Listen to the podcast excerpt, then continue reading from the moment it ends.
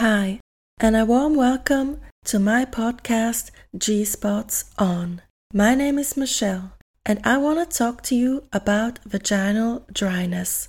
First of all, there should not be any feelings of shame, whether concerning the production of vaginal secretion or the lack of it. The lubrication of your vagina is a completely natural process.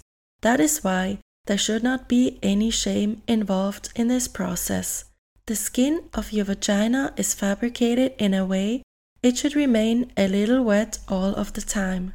There are times during which your vagina will become significantly more lubricated. This is ideally the case before and during intercourse, but also around the time of ovulation.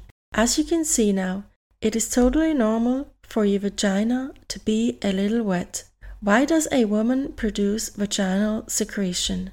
Us women are like a fountain. We are the source of life. There is a source deep within us, and it was made to spring forth. Water brings life. Water causes refreshing, and this refreshing life spring is a blessing for your partner. I even believe that your vaginal secretion nurtures the skin of his glans to avoid dryness. This is especially true for circumcised men. The more joy you feel in your body, the more alive your fountain will become. And this will have a positive effect on your partner. That is how you may look at it from an emotional perspective. Your partner gets rejuvenated and will have a fresh start into the new day. This is just wonderful, and it is only one of your many blessings you have to offer as a woman. Another reason why your uterus and vaginal walls produce secretion on a regular basis is to keep your body safe and healthy. Lubrication cleanses you and protects you from possible infections. It is a natural protection. As you may already be aware, it is not recommended to wash your intimate area with soap, especially not on the inside. And also, the washing out of your vagina using a shower head is not to be advised. After your monthly period, your vagina will cleanse itself. Do not worry about any blood remaining on the inside or being dirty. You are in possession of a wonderful self cleaning system. I'm so glad. If needed, you may use a natural oil such as coconut or almond oil for lubrication of the outer parts of your intimate area after your daily cleansing routine has taken place. Let's focus on some physical aspects. In order to produce enough lubrication, it is essential to drink enough water during the day. Try water or sugar free tea. Should you be dehydrated, your body may need to use the existing water in your system to hydrate areas that are vital, such as your organs or blood circulation. If intercourse becomes somewhat of a sweaty action, it makes sense to always keep a water bottle next to your favorite place. This is a good exercise for you to learn how to communicate your sexual needs to your partner. Tell him that it may be necessary for you to drink some water during a pause to avoid dehydration. In a worst case scenario, it could happen that your secretion suddenly gets swallowed by your vaginal walls without being reproduced.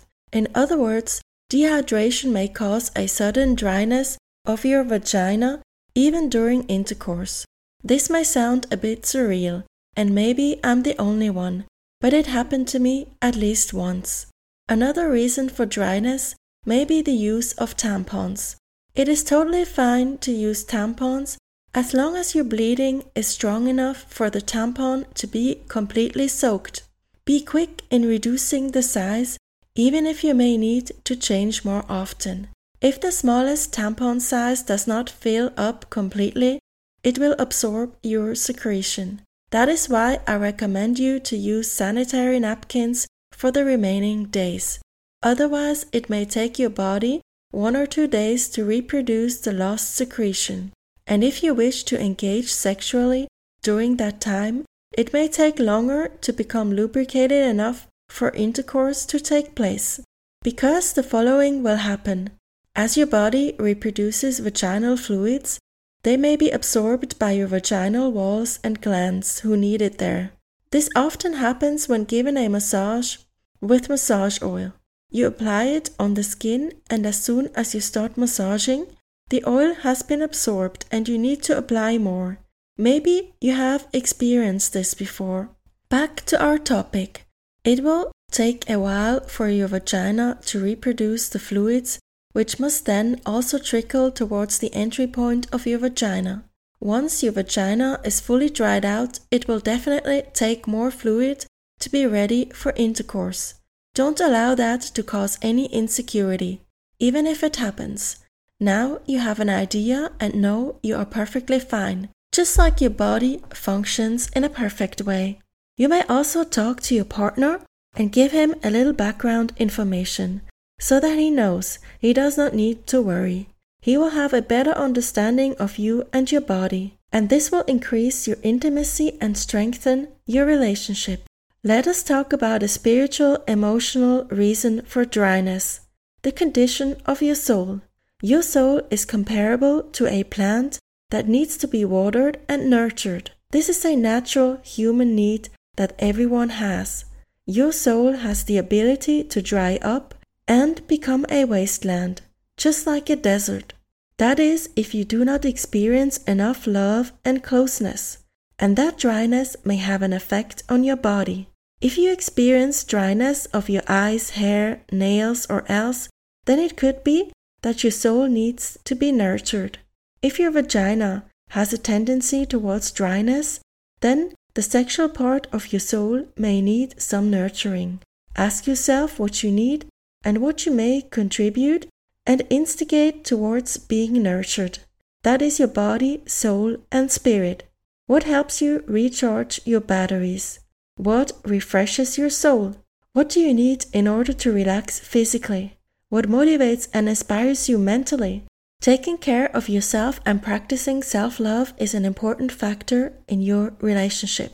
That is how you do not only nurture yourself and allow others to nurture you, but your energy and light will radiate and uplift your environment as well. This makes you a true woman. Your feminine energy is another aspect connected to your inner world that may influence your hormonal production. Being feminine comes naturally with taking some time off, withdrawing, spending time with only yourself and fueling yourself. How do you gain the energy that you need for your daily life? At the end of your life, you will hardly remember all the tasks you diligently processed. What rather counts are most probably the small details in life and special moments with your loved ones. Relationships are important, and the longest during and most significant relationship that you have is the one you have with yourself. That is true, and it must be nurtured and respected. Give yourself attention, that is how you become a shining example for others. We all need role models. Will you be one?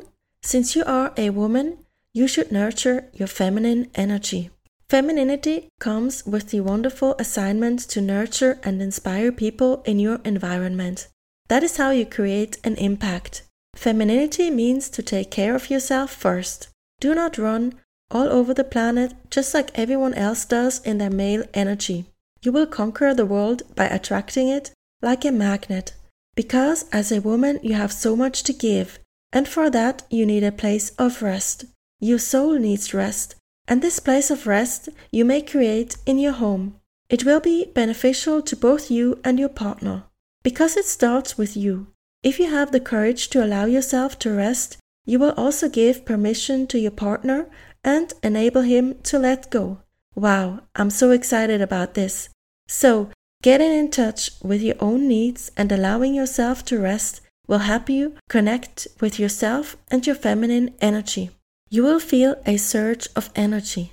You will realize that being a woman does not make you weak or powerless. Being a woman makes you strong already. You will be one with yourself and enter your place of rest. You will enter a place of self worth you have never experienced before and that feminine essence of yours will affect your well being and rejuvenate your body. and your fountain shall spring forth again. Thank you for listening. You are blessed.